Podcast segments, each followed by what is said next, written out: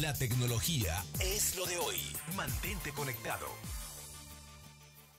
Bien, todos los viernes está con nosotros y verdaderamente es un honor escucharla y escucharla porque dice cosas importantes a Michelle Olmos, consultora en redes sociales.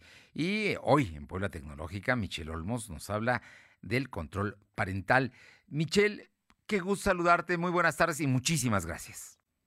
Hola Fer, ¿cómo estás? Como siempre, muy contenta de saludarte. Estamos aquí escuchándote, porque hablas de un tema que es muy, muy importante.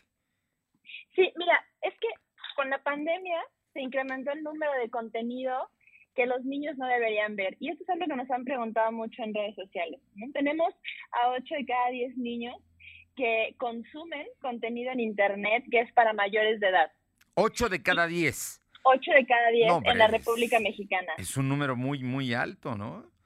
Así es, y estamos hablando de que son niños que oscilan entre 5 y 12 años, que están eh, consumiendo contenido, como te decía, que es para mayores de edad, y pareciera que no hay ninguna herramienta que nos permita eh, poder controlar esto, ¿no? Pero sí hay herramientas y hay que conocerlas.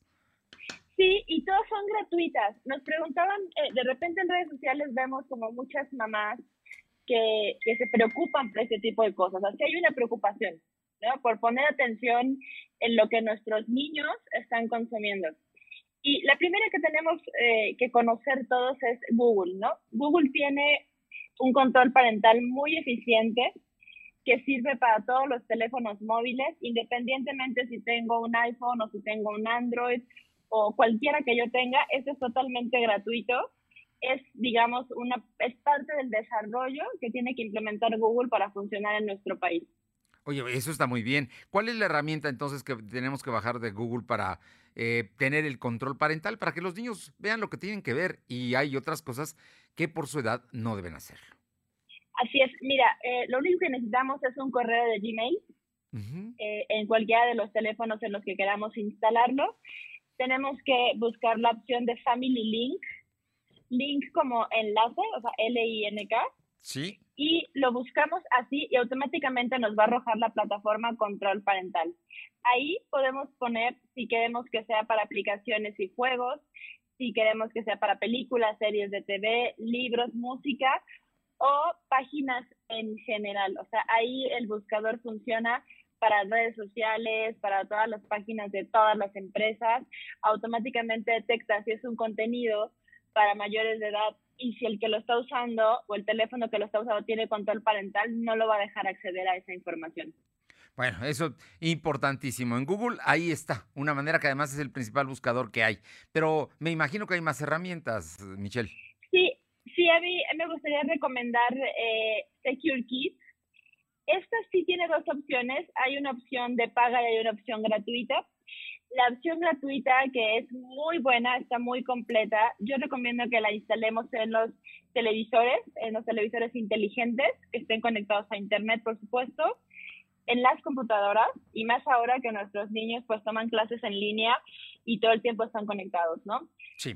Esta se llama Secure Kids, es española, en nuestro país funciona de manera gratuita y lo importante de esto es que detecta cuando hay contenido de ciberbullying o sexting.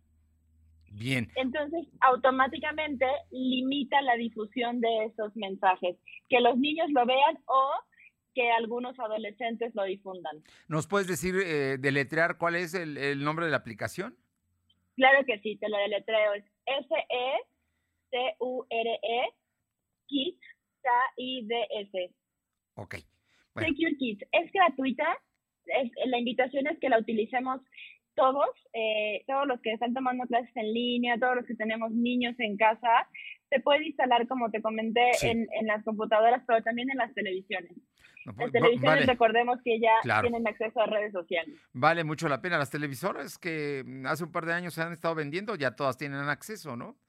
Son... Así es, y pensamos que casi no se usan, eh, Fer, pero por darte un ejemplo, en Puebla, tres de cada diez usuarios de smartphone utilizan más YouTube que televisión abierta, por ejemplo. Por ejemplo, por ejemplo. O sea que ya la televisión abierta va dejando su espacio, entran nuevas, pero muchas veces los menores de edad, y aquí ya no hablamos nada más de niños, también eh, algunos adolescentes que todavía no están en edad tienen acceso a, esta, a estas series, hasta a, estos canales, ¿no?